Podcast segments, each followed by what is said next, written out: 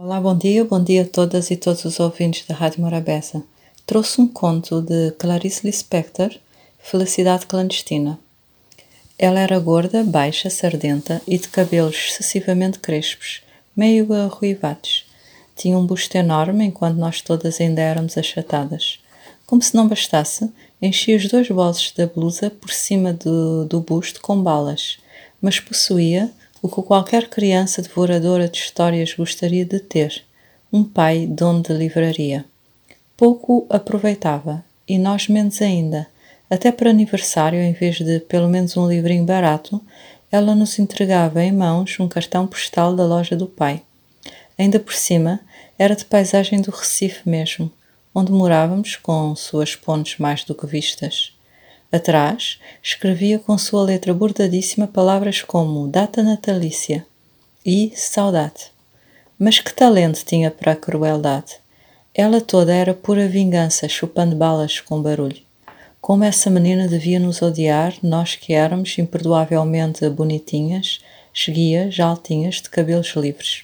Comigo, exerceu com calma ferocidade o seu sadismo na minha ânsia de ler, eu nem notava as humilhações a que ela me submetia. Continuava a implorar-lhe emprestado os livros que ela não lia. Até que veio, para ela, o mago dia de começar a exercer sobre mim uma tortura chinesa. Como casualmente, informou-me que possuía as Reinações da Narizinho, de Monteiro Lobato. Era um livro grosso. Meu Deus, era um livro para se ficar vivendo com ele comendo, dormindo e completamente acima de minhas posses. Disse-me que eu passasse pela sua casa no dia seguinte e que ela o emprestaria. Até o dia seguinte eu me transformei na própria esperança da alegria. Eu não vivia, eu nadava devagar no mar suave, as ondas me levavam e me traziam. No dia seguinte fui à sua casa literalmente correndo. Ela não morava num sobrado como eu, e sim numa casa. Não me mandou entrar. Olhando bem para meus olhos, disse-me que havia emprestado o livro a outra menina e que eu voltasse no dia seguinte para buscá-lo. Boquiaberta, saí devagar, mas em breve a esperança de novo me tomava toda e eu recomeçava na rua a andar pulando, que era meu modo estranho de andar pelas ruas do Recife. Dessa vez nem caí. Guiava-me a promessa do livro. O dia seguinte viria, os dias seguintes seriam mais tarde a minha vida inteira. O amor pelo mundo me esperava. Andei pulando pelas ruas como sempre e não caí nenhuma vez. Mas não ficou simplesmente nisso. O plano secreto da filha do dono da livraria era tranquilo e diabólico.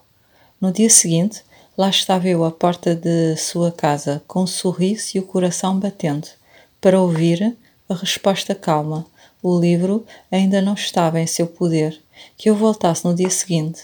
Mal sabia eu, como mais tarde, no decorrer da vida, o drama do dia seguinte, com ela, ia-se repetir com o meu coração batendo. E assim continuou. Quanto tempo? Não sei.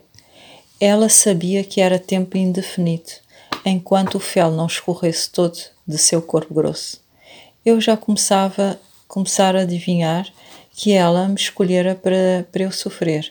Às vezes adivinho, mas adivinhando mesmo, às vezes eu aceito, como se quem quer me fazer sofrer esteja precisando danadamente que eu sofra.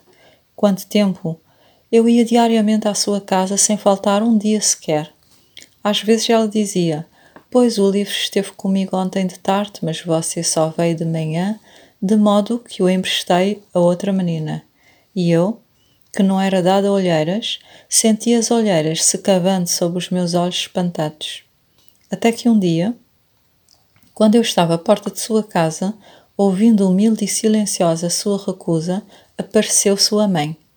Ela devia estar estranhando a aparição muda e diária daquela menina à porta de sua casa. Pediu explicações a nós duas. Houve uma confusão silenciosa entrecortada de palavras pouco elucidativas. A senhora achava cada vez mais estranho o fato de não estar entendendo até que essa mãe boa entendeu. Voltou-se para a filha e, com enorme surpresa, exclamou: Mas este livro nunca saiu daqui de casa e você nem quis ler. E o pior para essa mulher não era a descoberta do que acontecia, devia ser a descoberta horrorizada da filha que tinha. Ela nos espiava em silêncio, a potência de perversidade de sua filha desconhecida e a menina loira, em pé, à porta, exausta, ao vento das ruas de Recife. Foi então que finalmente, se refazendo, disse firme e calma para a filha: Você vai emprestar o livro agora mesmo. E para mim, e você fica com o livro por quanto tempo quiser. Entendem? Valia mais do que me dar o livro, pelo tempo que eu quisesse. É tudo o que uma pessoa, grande ou pequena, podia ter a ousadia de querer. Como contar o que se seguiu? Eu estava estonteada e assim recebi o livro na mão. Acho que eu não disse nada. Peguei o livro. Não, não saí pulando como sempre. Saí, and saí andando bem devagar. Sei que segurava o livro grosso com as duas mãos, comprimindo-o contra o peito. Quanto tempo levei até chegar em casa também pouco importa. Meu peito estava quente, meu coração pensativo. Chegando em casa, não comecei a ler. Fingia que não o tinha, só para depois ter o susto de o ter.